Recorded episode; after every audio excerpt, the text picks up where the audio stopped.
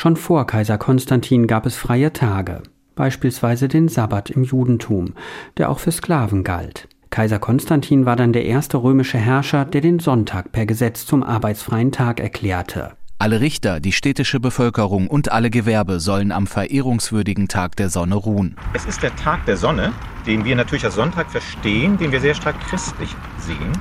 Aber Tag der Sonne war in der Zeit, als Konstantin das Gesetz erließ, 321 nach Christus, ein Tag, mit dem Christen und Nichtchristen was anfangen konnten. Denn der Sonnengott wurde nach wie vor verehrt. Auch Konstantin bezeugte dem Sonnengott seinen Respekt. Sagt Hartmut Lepin, Althistoriker an der Frankfurter Goethe-Universität.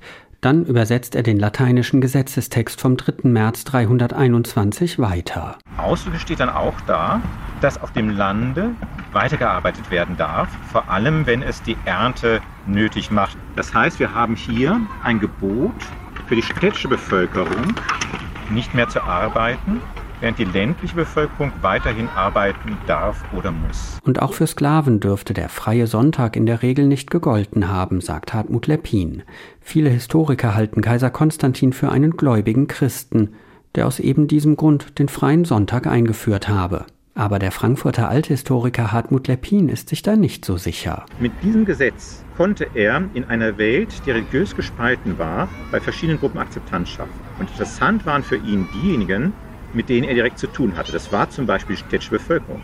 Mit der ländlichen Bevölkerung hat er wenig zu tun und die Sklaven brauchten ihn nicht zu interessieren. Als viel Fürsorge für die Menschen würde ich ihm persönlich nicht unterstellen, aber das ist meine Vermutung. Wir kennen nicht die Motive antiker Menschen. Für die christlichen Kirchen in Deutschland ist Konstantin dennoch enorm wichtig.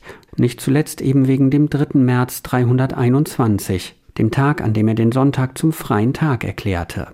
Hartmut Lepin sagt, dass der römische Kaiser zum Wegbereiter des Christentums geworden ist, sei wohl eher unbeabsichtigt gewesen. Dass der freie Sonntag bis heute Bestand hat, überrascht ihn ein bisschen. Das Interessante ist, dass er die industrielle Revolution überlebt hat im 19. Jahrhundert. Da hätte er aufgehoben werden können. Da gab es starke Bestrebungen, die Maschine am Laufen zu halten. Es ist erstaunlich, dass ein so altes Gesetz diese Wirkung entfalten kann.